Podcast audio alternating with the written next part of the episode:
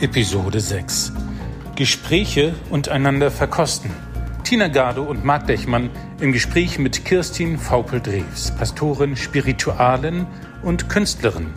Mit einer eigenen Perspektive auf wirklich neue Begegnungen. Davon, dass bei dieser Idee von Tisch- und Gesprächskultur Worte wie neue Gedanken verkostet werden wollen. Um den Wert von Besonnenheit und Mut. Wir fragen Kirstin, was steht jetzt eigentlich an? Das neue Normal. Was steht jetzt eigentlich an? Unser Digital Unplugged Podcast Staffel 2 mit Marc Dechmann, Roberto Isberna und Tina Gardo. Die letzten Monate haben die Welt, Europa, Deutschland, unser Alltagsempfinden mehr verändert als die gesamten letzten sechs Jahre. Warum ist das so? Und vor allem, wo kann uns das hinführen? Wo soll uns das hinführen? Und was brauchen wir dafür? Herzlich willkommen, Kirstin, zu unserem Gespräch. Herzlich willkommen, Marc. Hallo. Hallo Tina, grüß dich. Hallo Kirstin. Hallo. Marc, ich würde dich als erstes gerne fragen, warum du gerne Kirstin bei uns in unserer Podcast-Reihe haben wolltest. Warum haben wir sie eingeladen? Ja, weil Kirstin für mich auf mehreren Ebenen eine Quelle äh, von Inspiration ist.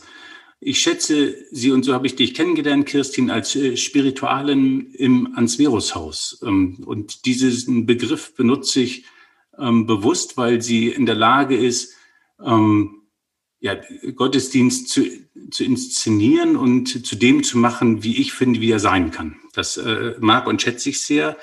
Und gleichzeitig habe ich das Gefühl, Kirstin, das haben wir so noch nie besprochen, aber dass bei dir die Künstlerin immer mit durchscheint, durch deine Perspektiven, durch die Idee, wie du inszenierst, durch, durch diesen anderen Blick auf, ähm, ja, auf das Ritual in Kirche, aber auch auf, und da kommt ein anderer Aufzug daher. Ich habe die Kirstin eingeladen in einen philosophischen Salon, den ich mit dem Martin von Reinersdorf, unserem Kollegen, den wir in der ersten Staffel gehört haben, gehostet habe.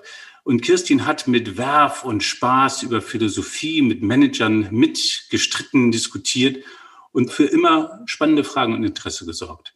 Und wenn wir jetzt gucken, was in unserem Kaleidoskop nicht fehlen darf, dann finde ich, ist es, Kirstin, genau deine Perspektive, ein Stück Inspiration. Ich habe auch gerne zugestimmt. Ich finde euer Projekt sehr spannend. Ja. Kirstin, findest du dich wieder in Marks Worten oder möchtest du dem noch etwas hinzufügen? Ähm, Nein, ich möchte, also das ist gar nicht nötig, weil ähm, es wäre auch gar nicht möglich, weil das entblättert sich ja erst in dem, was wir jetzt im Gespräch haben. Also will ich die Spannung nicht vorwegnehmen. Aber äh, das Intro fand ich schön, weil da gleich etwas anklingt, was tatsächlich äh, wichtig für mich ist, nämlich dieses Zusammenspiel von Kirche, von Ritual und von Kunst und ja, dass Menschen da selber in Bewegung kommen. Das finde ich ganz schön. Und dass es auch etwas gibt, was das Herz berührt. Ja. Kirstin, ich würde gern mit einer Frage starten, ähm, bei der wir ein bisschen zurückschauen, weit zurückdrehen. Nämlich, ich würde dich gerne fragen, wie du, wenn du an dich als Kind zurückdenkst, ähm, wie du dich als Kind wahrgenommen hast, beziehungsweise anders gefragt, kannst du dich an einen Moment erinnern, den du als prägend empfindest? Ich erinnere mich sehr intensiv an die Zeit, da war ich noch ganz klein, drei Jahre alt ungefähr. Da war ich mit meinen Eltern für ein Jahr in Paris. Und das war großartig, diese, diese großen Räume, diese Schlösser zu erleben und ein bisschen kleine Prinzessin zu spielen. Damals war ich ja auch das einzige Kind, mein Bruder ist später geboren. Und in dieser wundervollen Stadt unterwegs zu sein. Und meine Eltern haben mich eben auch äh, in die großen Kunsthallen geführt und diese Luft zu schnuppern und äh, Französisch zu sprechen. Das ist so auch meine Herzenssprache, auch Gebetssprache, aber das hat hat, glaube ich, viel mit mir gemacht. Diese französische Kultur, das Essen, das Lesen, äh, das Leben. also mehr Leben als Lesen. Aber äh, dieses Zusammensein mit Menschen an einer großen Tafel, ja, und dann später, da ist mein Weg in Frankreich weitergegangen, nicht nur Thésée, sondern eben auch besteht eine enge Verbindung nach Vézelay im Burgund in Frankreich und dort fahre ich regelmäßig hin. Und da spielen alle diese Dinge eine eine Rolle. Meine Güte, da hast du eine Brücke gebaut, das ahnst du noch gar nicht. Tina, du in Frankreich, äh, da, da kann ich jetzt nicht widerstehen. Welche Verbindung machst du da, Tina? Naja, bei mir äh, kommen sehr viele Bilder hoch, die ich auch persönlich, wo ich auch sehr viele schöne persönliche Momente verbinde. Also die, die Essen an einer langen Tafel mit vielen Menschen, die großen Räume, die Kunsthallen. Mit Weselay verbindet mich ein äh, lustiger Moment, der eher nicht spirituell ist, ähm, aber ein sehr schöner verbindender Moment mit äh, sehr guten Freunden von mir. Ja, also ich kann da gut, ich kann da gut ähm, sofort mit mit einschwingen und verstehe, dass das sehr prägend für dich war und würde gerne kurz zurückfragen, weil ich das noch nie gehört habe beziehungsweise mir noch nie klar gemacht habe. Es gibt also eine Gebetssprache. Es gibt unendlich viele, würde ich mal sagen. Aber ähm, ich merke, wenn ich in Frankreich bin und ähm, dort bin ich verbunden mit ähm, Franziskanern, dort in La Cordelle. Das ist eine wunderbare kleine Kapelle, die erste franziskanische Niederlassung in Frankreich, also außerhalb Italiens. Und das ist eine 800-jährige Tradition. Und da sind eben drei Brüder und wenn die ihre Tagzeitengebete halten, da gibt es Menschen, die machen mit und ich gehöre im Sommer auch zu denen, die dann morgens zur Messe kommen. Und wenn ich dann in diesen Kosmos einsteige, das ist ja katholisch, ja, ähm, und trotzdem so geprägt von Gastfreundschaft, dass ich mich dort von Anfang an zu Hause gefühlt habe und die Weise, wie die feiern, wie die mit Menschen umgehen, dieses Zugewandte, dies Selbstverständliche, im Blick auf Gestus, Gastfreundschaft und auch Klang, ja. Das ist nochmal etwas Besonderes dann auch, ähm, ob es nur die Messfeier ist oder die Psalmen auf Französisch zu sprechen, zu beten. Und dann ist es, klingt es für mich auch anders, wenn ich sage Seigneur, ja, als wenn ich sage Herr. Also das deutsche Herr da habe ich lieber andere Gottesnamen wie lebendiger oder du oder du mein Licht oder du meine Kraft. Aber auf Französisch kann ich gut sagen Seigneur, le Seigneur est grand. Ja.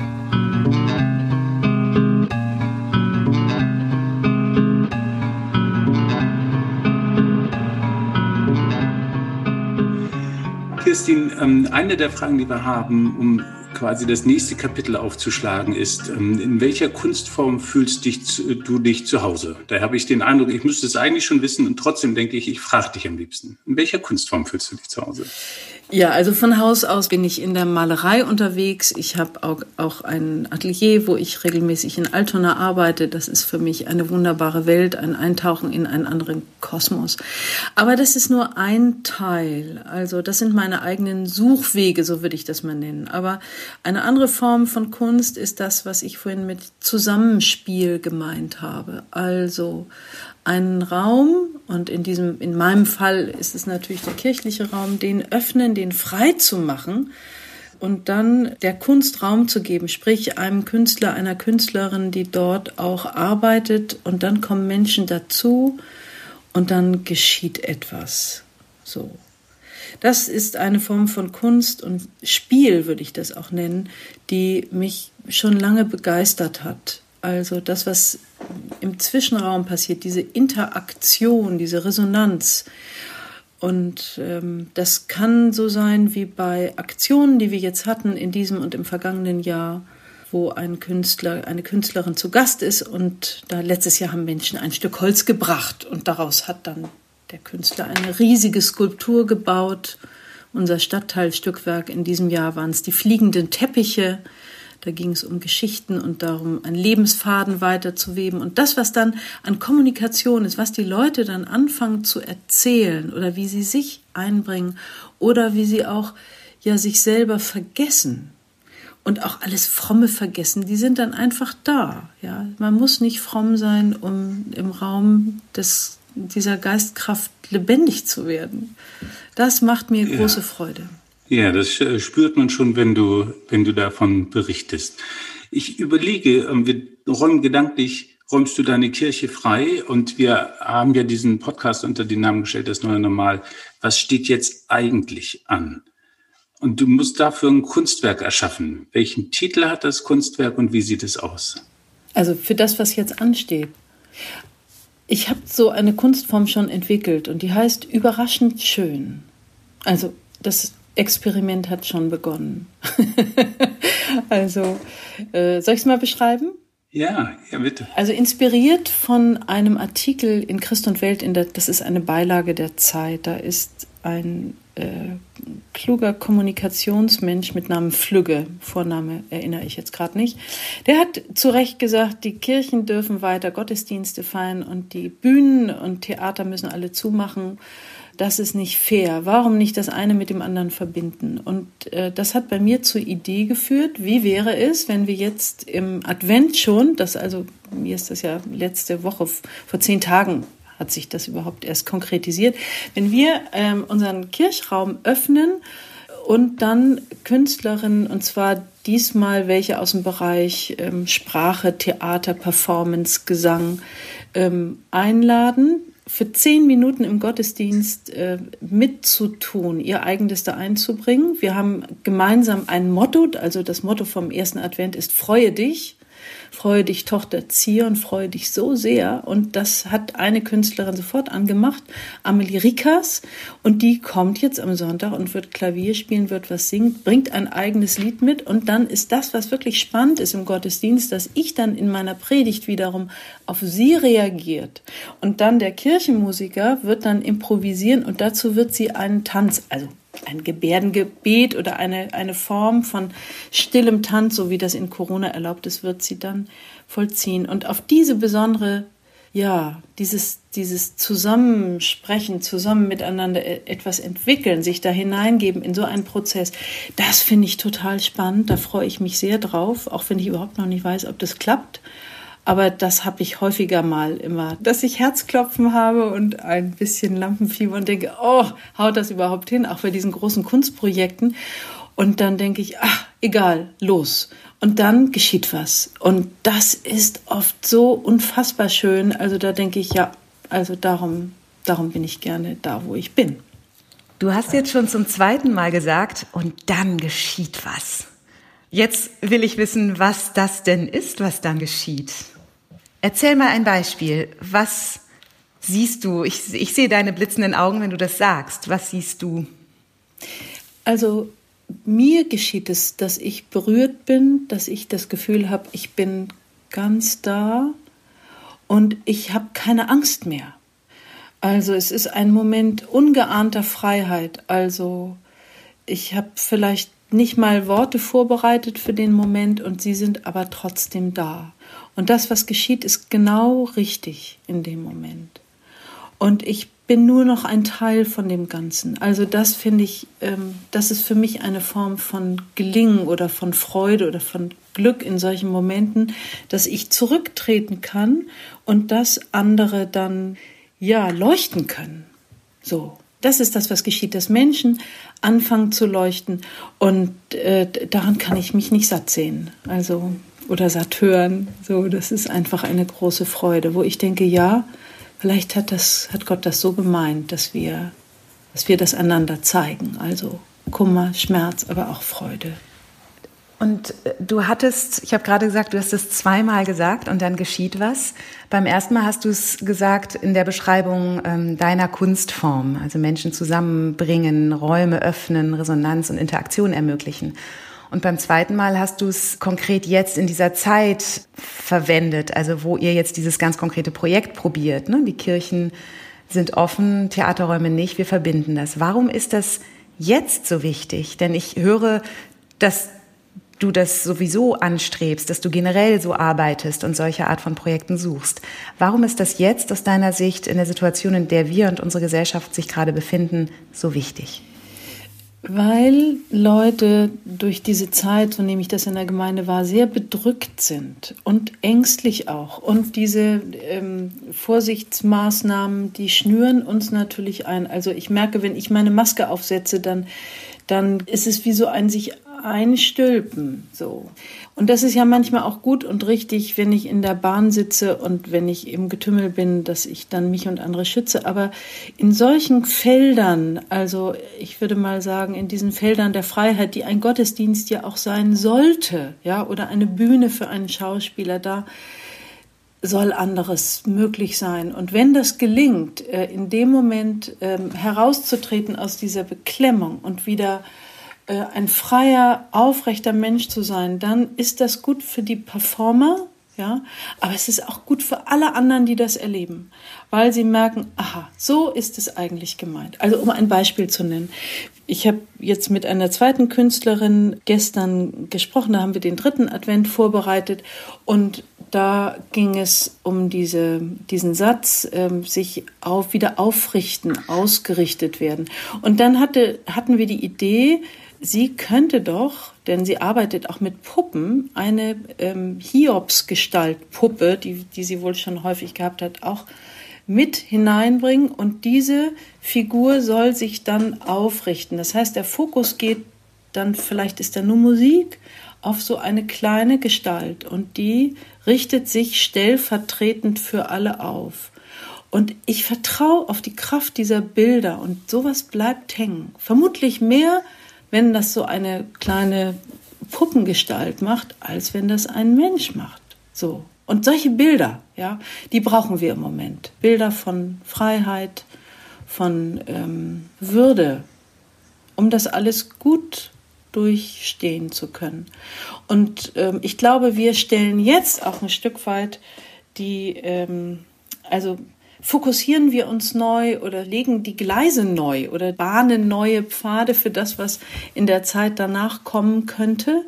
Und ich sehe das im Blick auf das Feld Gottesdienst als richtig große Chance, weil ich jetzt mal ma Sachen machen kann, die ich schon immer mal machen wollte, aber nicht durfte, ja. Und selbst wenn das nur ein kleines Publikum ist, weil ja nur 40 Leute dabei sein können, aber das macht nichts. Wir können das ausprobieren und dann äh, schauen wir, wie es hinterher auszubauen ist, so würde ich das mal sagen.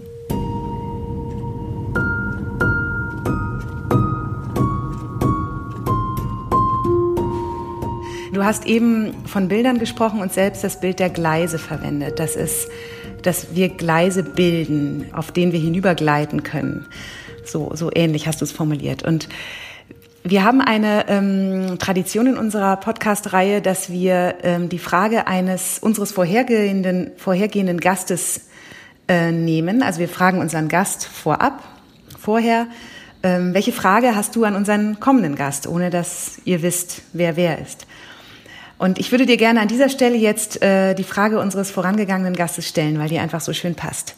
Der fragte, welche von unendlich vielen Brücken in die Zukunft würdest du dir wünschen? Also eine Brücke der Gelassenheit wäre, glaube ich, schon mal ganz gut. Gelassenheit auf der einen Seite, Besonnenheit auf der anderen, also so als Wegbegleiter links und rechts. Und die Brücke selber ähm, Vertrauen, ja, das sind jetzt sehr basale, einfache Werte, aber ich glaube, genau das brauchen wir, um, um gut weiterzukommen. Ich frage mich ja als jemand, der der Kunst nicht total nahe steht, aber der sehr interessiert ist und der es liebt, wenn Leute diese Resonanz machen. Wie kommen diese Ideen zu dir und wie lädst du Leute ein, daran mitzutun? Mm. Wie weißt du, was jetzt dran ist? Ja, ich würde mal sagen, wie Lotta aus der Krachmacherstraße, das kommt so. Ja. also diese, diese Idee mit den, mit den ähm, Teppichen, die ist eine ganz alte Idee, die ich zusammen mit meiner ähm, theologischen Kunstfreundin Benita Joswig schon vorgedacht habe vor vielen Jahren. Benita lebt leider nicht mehr, die ist 2012 gestorben, eine ganz wunderbare Frau, Künstlerin. Wir waren uns sehr nahe und wir haben mal so ein bisschen rumgesponnen, das war damals in der Zeit des Ansverus-Hauses, wo wir sagten, Ah ja, so ein Teppichprojekt, das wäre doch was. Denn wir hatten dort im Ansverus-Haus in unserem Meditationsraum in der Krypta so kleine Teppiche, auf denen wir dann gekniet und gebetet haben. Und also darauf saßen, waren die Hocker. Du wirst dich erinnern, Marc. Ähm, und da haben wir gedacht, es sind doch viele Menschen weltweit, die so auf dem Boden hocken und meditieren und beten. Das könnten wir doch mal zum Thema machen. Und dieser Gedanke kam wieder hoch jetzt, als ich überlegte, wie könnte es äh, weitergehen mit unserem Kunstprojekt in der Zeit des Lockdown, denn das ist tatsächlich in dieser Zeit entstanden, der Gedanke. Äh, und da ging es um Abstände und da ging es darum, äh, wir dürfen einander nicht zu nahe kommen, aber wollen trotzdem in Verbundenheit miteinander sein. Und da war auf einmal dieser fliegende Teppich wieder da, dass wenn wir auf Teppichen fliegen, dann haben wir ja Abstand, ja, sonst funktioniert das alles nicht. und wenn wir auf Teppichen fliegen, dann äh, wird die Fantasie angeregt und dann entkommen wir ein bisschen dieser Enge und diesen Bedrückungen der Jetztzeit. Dann in der Fantasie ist alles möglich.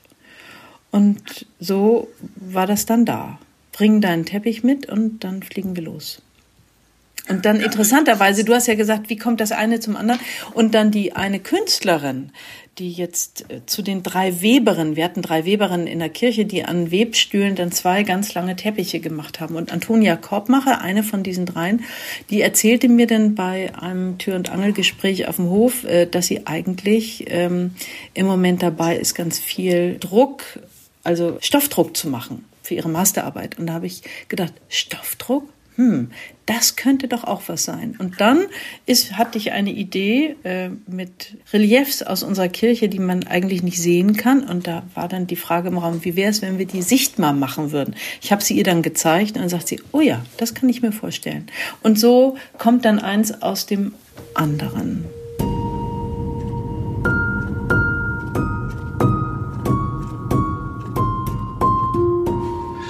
Ich würde mit dir gerne über diese Brücke gehen, ganz gelassen, in großem Vertrauen mit, eigentlich würde ich gerne mit dir auf den Teppich rüberschweben, mit Fantasie in das große Ganze, nächstes Kapitel. Ähm, die Idee ist jetzt, wir suchen eigentlich nach Elementen dieser neuen Utopie. Was will eigentlich werden? Und haben diese Idee äh, oder eigentlich die Erfahrung der Sprachlosigkeit. Es ist gar nicht so einfach, konkrete neue Utopien zu denken. Wenn du jetzt äh, deine Fantasie mit dem Teppich drüber schweben lässt. Was ist, sind deine Elemente an Fantasie oder äh, deine Elemente an Utopie, die es sich jetzt lohnt, weiter zu erforschen? Ich glaube, was uns gut täte, wäre mehr einander zuzuhören. Also das wäre etwas, was für mich Teil des Ganzen wäre. Wirklich einander zuhören und einander anschauen weil ich glaube, das ist die tiefste Sehnsucht von Menschen, wirklich angesehen zu werden, wahrgenommen zu werden, gehört zu werden. Und ich glaube, ein großer Teil äh, und dieser politischen Unkultur, die im Moment herrscht in Deutschland, in Amerika, diese Querdenker, diese Trumpisten, und das lässt sich ja überall auf der Welt äh, im Moment beobachten, dass da Leute so auf was beharren, ja, und so zornig werden und so ja im Netz oder ganz real. Also und man denkt, was was wollen die eigentlich? Ich glaube, dass viele von denen sich einfach nicht gesehen fühlen und dass sie auch ja, dass den Eindruck haben, völlig aus dem Blickfeld der anderen gerutscht zu sein. Also uns, den meisten von uns geht es doch wirklich unverschämt gut. Und wir haben unser relativ sicheres Einkommen, also in, ich rede jetzt mal von Deutschland und auch von Menschen, mit denen ich viel befasst bin. Und gleichzeitig weiß ich, hier bei uns im, im Quartier gibt es ganz viele, denen geht es dreckig. Also die sind angewiesen auf die Gaben der Tafel, auf Sprachkurse, auf Beratung, weil die sonst völlig vom Teppich runterfliegen, ja, oder die kommen da gar nicht rauf. Also von Fliegen ist da überhaupt nicht die Rede. Und ich merke im Kontakt, dass wenn ich da äh, vorbeigehe, wenn da die Schlangen sind und da ist wirklicher Kontakt und eine gemeinsame Ebene entsteht, dann ist das ein, ein winziger erster kleiner Schritt. Aber das ist jetzt nur ein, ein Beispiel vom, vom Rande. Ich glaube, insgesamt braucht es tatsächlich eine andere Form voneinander wahrzunehmen. Und, ähm, und ich finde, diese Corona-Zeit schult uns darin, weil wir so ausgebremst werden. Ja. Ja, da würde ich gerne wirklich auch noch mal ein konkretes Beispiel nehmen oder vielleicht da an, andocken, was du schon gebracht hast, nämlich ähm, Trumpisten, die Querdenker. Wenn du sagst, ähm, da ist so eine Gruppe, die äh, Rabatz macht und die These könnte dahinter sein, sie wollen vor allem gesehen und gehört werden. Ähm, was würdest du einen Menschen aus dieser Gruppe fragen? Um eben einen Kontakt zu spüren und möglicherweise vielleicht selbst einen Perspektivwechsel hinzukriegen? Ich glaube, ich würde erst mal fragen, wo, wo können wir in Ruhe reden? Also sicher nicht in diesem fetten Pulk und beeinflusst von tausend anderen, sondern face to face.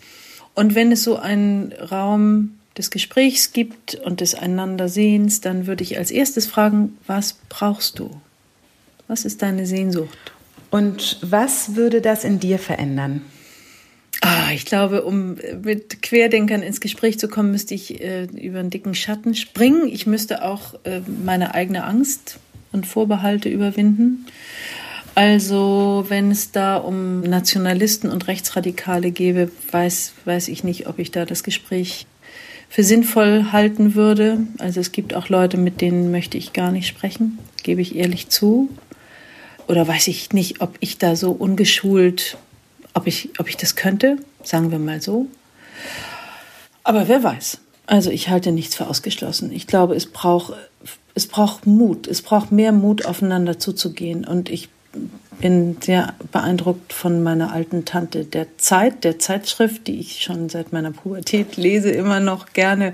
Und dass die diese Streitkultur ähm, entwickelt hat, immer mehr und dann Leute aus völlig unterschiedlichen Kontexten zu Gesprächen eingeladen hat. Das finde ich ein überzeugendes Modell.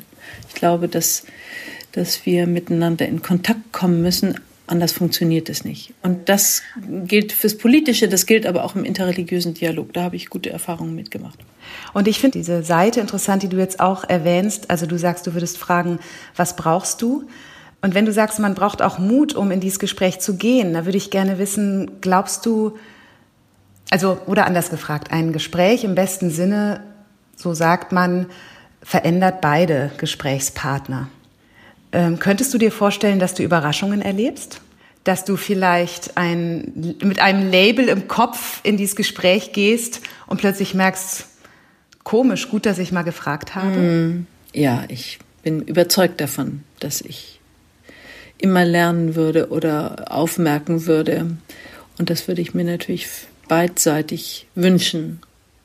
Aber es ist ähnlich wie bei diesen Prozessen, die ich vorhin beschrieben habe. Es gibt keine Garantie. Nicht? Also man kann sich da selber nur einbringen und dann, ja, hoffen, dass das auf eine gute Weise sich entwickelt.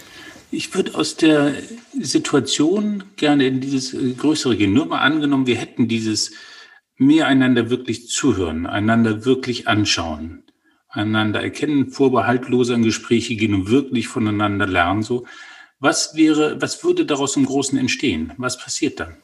Ich glaube, dass wir langsamer werden insgesamt.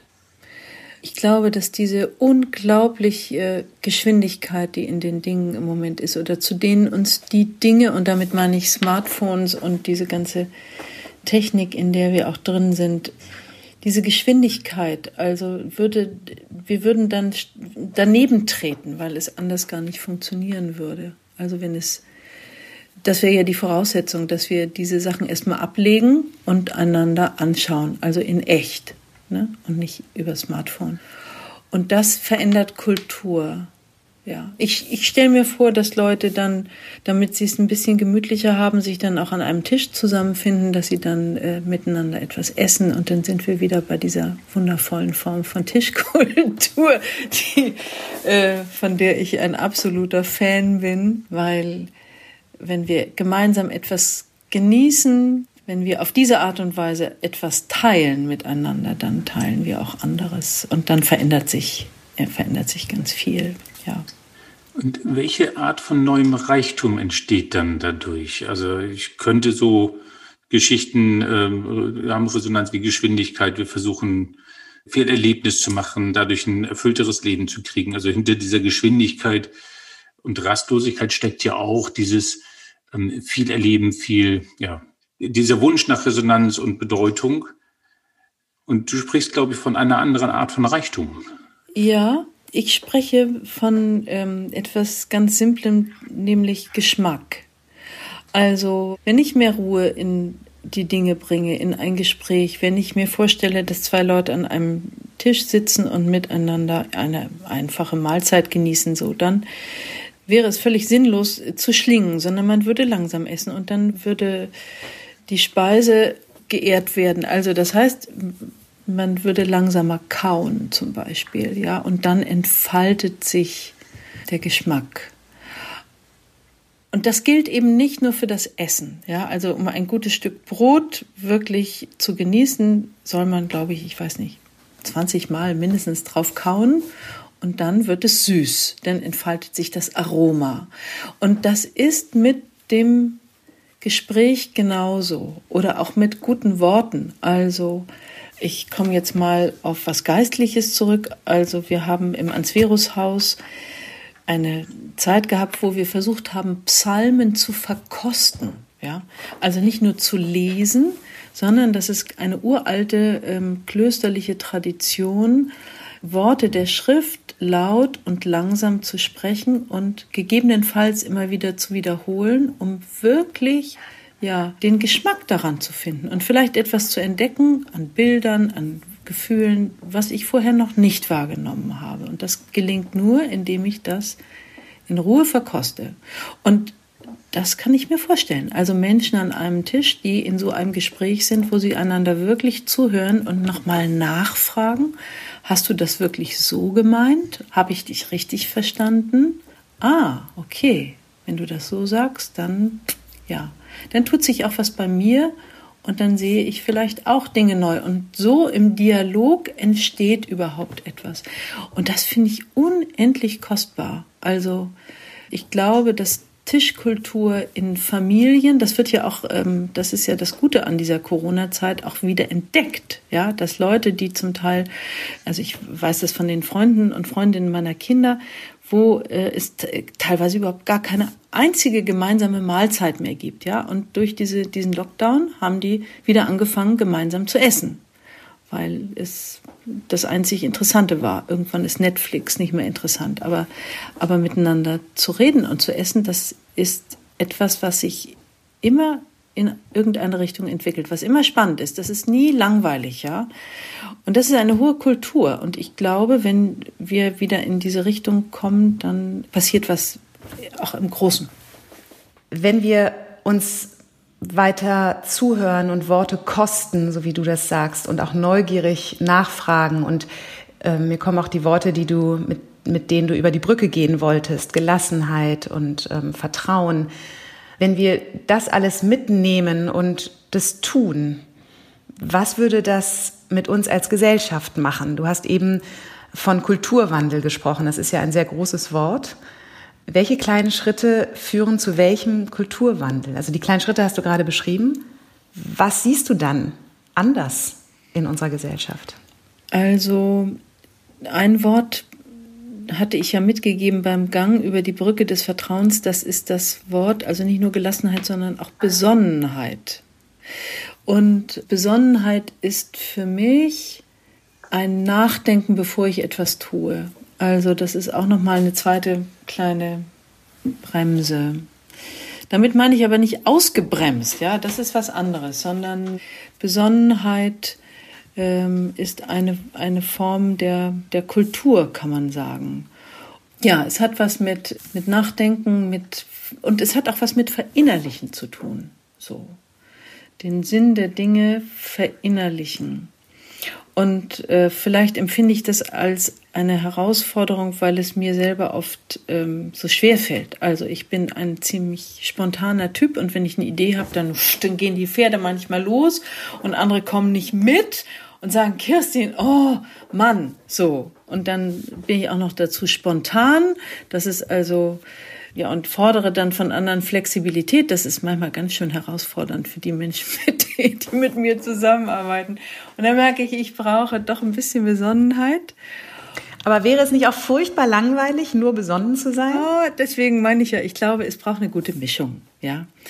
Aber da wir im Moment, das nehme ich jedenfalls wahr, da es so wenig Besonnenheit gibt und so viel ähm, heiß und hochgekochtes, ja, würde uns ein bisschen mehr Besonnenheit insgesamt gut tun. Und ich glaube, eine der großen Gaben von Angela Merkel, und wir werden sie deswegen sehr vermissen, da bin ich zutiefst von überzeugt, ist ihre Gabe zur Besonnenheit. Und die andere Gabe ist, dass sie nie schlecht über andere redet. Und ich glaube, das ist noch eine andere Zutat, die wir bräuchten fürs Zukünftige. Voneinander das Beste erwarten. Das heißt nicht, dass ich äh, nicht auch Kritik übe und ehrlich bin, ja, aber erstmal ja die Klappe halten und den anderen wirklich wahrnehmen, bevor ich da was Negatives sage. Und diese üble Nachrede ist, glaube ich, eine, ein ganz großes Problem. Und das macht sie überhaupt nicht, finde ich unglaublich. Und eben die Besonnenheit. So.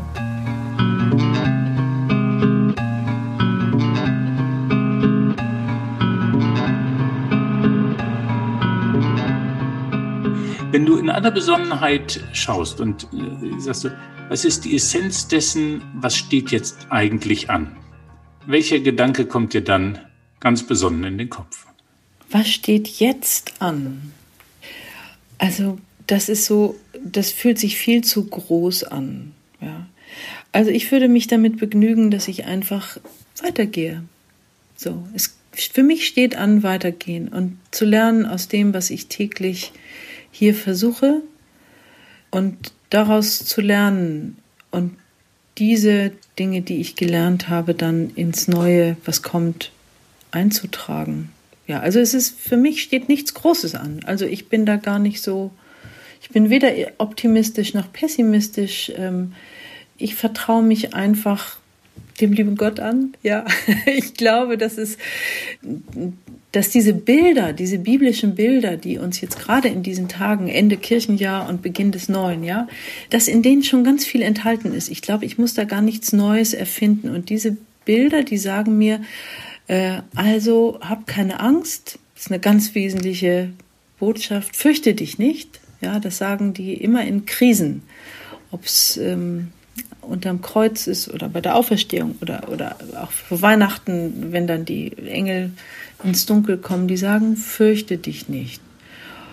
Und dann scheint es mir so, als ob diese Bilder so eine, so eine Art Zwischenebene einblenden, wie jetzt am letzten Sonntag, ich sah einen neuen Himmel und eine neue Erde.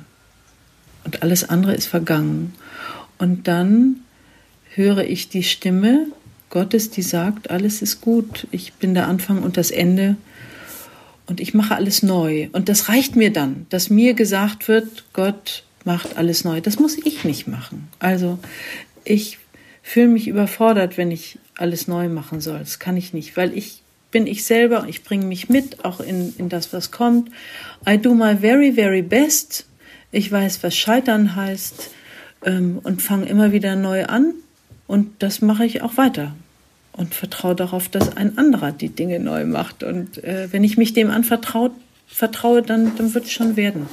So.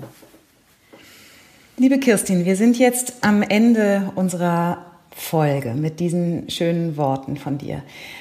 Marc, ich würde dich gerne fragen, was du mitnimmst aus diesem Gespräch. Was ist an, bei dir hängen geblieben? Ja, ich, äh, ich nehme Bilder mit, äh, glaube ich, und, und Worte. Und darauf äh, graue ich jetzt wahrscheinlich noch 20 Mal drum rum und gucke, was daraus entsteht. Überraschend schön. Ähm, du hast am Einstieg sowas gesagt wie, das Experiment hat schon begonnen. Und zum Schluss sagst du, und ich gehe einfach in Ruhe weiter. Ähm, da, da finde ich ein kraftvolles Bild, ein auf, de, auf dem Weg sein, ähm, ja, in Besonnenheit, in Ruhe, in Langsamkeit, in Wesentlichkeit. So wird, das wäre wahrscheinlich mein Wort. Ähm, die Lust am Wesentlichen zu haben. Äh, Im Dialog entsteht etwas. Da geht es gar nicht um viele Worte, sondern es geht um Ruhe miteinander haben können. Das ist das, ähm, was bei mir entsteht. Und was brauchst du dafür? Da habe ich gesagt, und es braucht Mut, sich wieder aufeinander einzulassen und ähm, ja, das wäre jetzt sozusagen meine Hinzufügung und vieles an mir vorbeirauschen zu lassen. Also den Mut, dass das ruhige wesentlich ist und dass ich das andere auch gut verpassen darf. Und ähm, dann wäre ich eher beim ungläubigen Thomas zu sagen, diesen Glauben möchte ich haben. Aber Tina, was hörst du dazu? Was äh, macht bei dir Resonanz?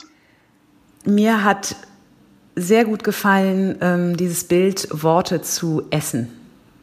Worte zu kosten, den Geschmack von Worten ähm, zu schmecken, zu spüren Und ich habe das in, innerlich gleich weitergedacht, weil wir auch viel übers Zuhören gesprochen haben. Und ähm, ich habe mir vorgestellt, wie ähm, ist das wohl, wenn man auch das Gehörte isst und kaut und das einem vielleicht überhaupt nicht schmeckt und man trotzdem dran bleibt und fragt.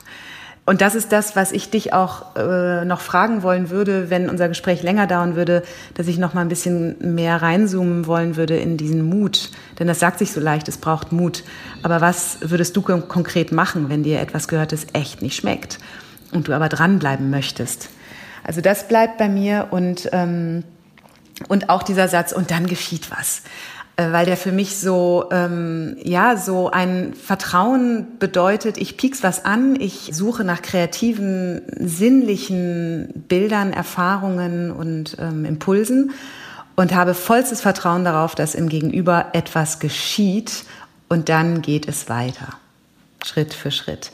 Also bei mir bleibt ein sehr ruhevolles, ja, besonnenes äh, Gefühl zurück von unserem Gespräch. Christine, bei uns ist es gute Tradition, ähm, zwei Fragen jetzt noch zu fragen. Hast du eine andere Folge erlebt oder hast du das gleiche erlebt, was wir jetzt als Resonanz gegeben haben? Also ich bin erstaunt darüber, ähm, wie das Gespräch jetzt gelaufen ist. Ich habe mich nicht darauf vorbereitet, insofern, dass ich mir überlegt habe, was ich wohl sagen würde. Und es stimmt doch. Also das Gespräch mit euch hat mich wieder auf eine Brücke geführt, so von der ich noch gar nicht wusste, dass ich über sie gehen würde. Und das, dafür bin ich total dankbar. Also es hat meinen Horizont sehr erweitert, eure Weise da mit mir zu kommunizieren. Das war eine ganz zauberhafte Stunde. Das freut uns natürlich. Und die nächste Frage wäre dann, ähm, welcher Titel kommt dir in den Sinn? Wenn du dieses Gespräch Revue passieren lässt? Dein Titel für diese Folge. Gespräch und einander verkosten. Mhm. Ja, vielen Dank. Gespräch und einander verkosten. Liebe Kirstin, herzlichen Dank. Es war eine wundervolle Faststunde mit dir. Es fehlt noch was, Marc. Es fehlt noch was. Eine wichtige Brücke zum nächsten Gespräch, genau. Welche Frage hast denn du an unseren nächsten Gast? Ganz einfach. Was brauchst du? Was brauchst du? Vielen Dank. Ja, äh, und diese Frage mussten wir unbedingt mitnehmen. Danke dir, Tina, dass du mich bremst, ähm, weil ich jetzt genau dieses tue. Christine, dir herzlich zu danken für ein, ein wundervolles Gespräch ähm, und ähm, ja, allen Hörerinnen und Hörern an den Endgeräten. Schaltet wieder rein, bleibt besonnen. Und was brauchst du? Eine Idee für eine neue Frage. Stay tuned, schaltet wieder rein. Vielen Dank. Tschüss, Kirstin. Ja, tschüss, ihr Lieben. Auf bald, hoffentlich.